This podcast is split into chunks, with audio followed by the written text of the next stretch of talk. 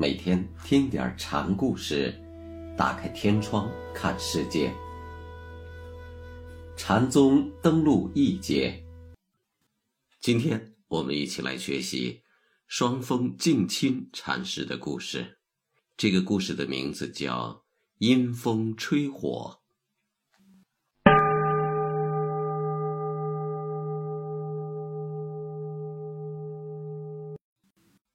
双峰山静亲禅师是云门大师的弟子，他开堂讲法时，云门亲临讲堂为他证明。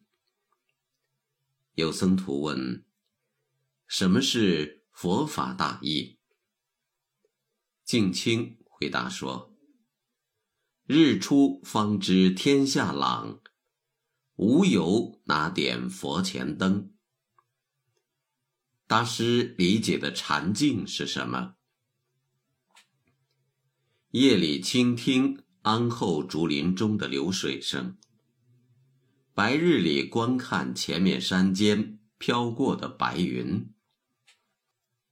大师接引学人的方法，能否用一句话来概括？阴风吹火。静亲有一次对僧众讲了这样一段话，来检验他们的悟性。往前进一步，可能就要陷入迷局，而令人无法自拔；往后退一步吧，又会前功尽弃。让你随随便便胡撞乱碰吧，又有点不近人情。有僧人小心翼翼地问。那么，怎样才不至于显得无情呢？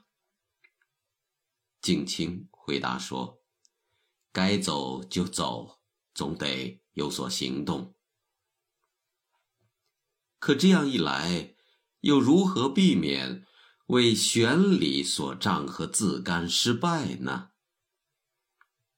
往前进一步，往后退一步。”僧徒双手合十，感谢静亲禅师对自己的指点。静亲却责备他说：“以前有人像你这样领会的吗？老汉不赞成你的想法。那请大师给个直截了当的说法。”静亲挥起手中的禅杖，把这个僧徒给轰了出去。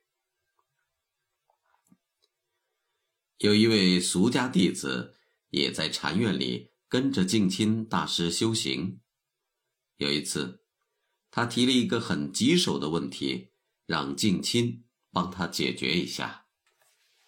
我碰巧遇上了一个歹徒，把他宰了吧，跟佛家戒杀的条律会发生冲突；如果让他溜掉吧，又违背了政府的号召。照大师的意思，这件事儿该如何处理才好？禅师的回答也很巧妙。照官家的律法之言，当然是不容丝毫含糊；不过以私下人情而言，却大可通融。静亲的意思是说，对待任何事物和境况。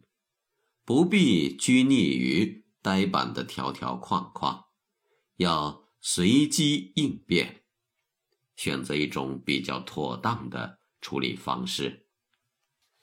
敬亲在圆寂之前，把门人召集到自己面前，交代他们说：“我将不久于人世，你们可以在山顶预先修造坟塔。”坟塔竣工后，弟子们来向大师汇报。静亲对他们说：“后天的子时，我就该走了。”次日夜里，大师与云门、爽和尚等七人整整聊了一夜。待逝者报过三更，大师点燃一炷香火，双手合十。溘然而逝。在上面的公案中，我们留心一下，不难看出，俗家弟子感到棘手的，正是敬亲禅师跟弟子所述的那种进退两难的矛盾情境。禅师讲法，这类话头差不多是口头禅，随处拈来，俯视皆是。如首出禅师为：“若论此事放行，则曹溪路上月白风清；把定，则邵氏峰前云收雾卷。”庆玉禅师谓：“进一步。”践他国王水草，退一步踏他祖父田园，不进不退，正在死水中，还有出生之路也无。还有那个关于禅杖的称谓的烂俗话题，如从一禅师所谓“换这个做主杖”，即是爱；不换做主杖。亦是爱，离此之外，毕竟如何？如此等等，不胜枚举。禅僧翻来覆去讨论这个问题，实际上道理很简单，就是让你不要对事物做对立的分别，无助为相。这是般若智慧首先要解决的问题。只要你不执着于这些对立。不因这种对立而起烦恼就可以了。禅僧的目的并不是真的要你当乡愿，前顾后盼，举步不前。遇到具体的生活实际，你该怎么办就怎么办，随机应变，自然而然。静亲的回答实际上就说得很明白：该走就走，总得有所行动。官不容真，私通车马。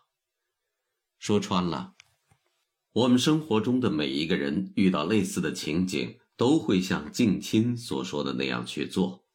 禅僧的言宣就是要给你提供一个方法论背景，使你对自己的作为有一种反省意识。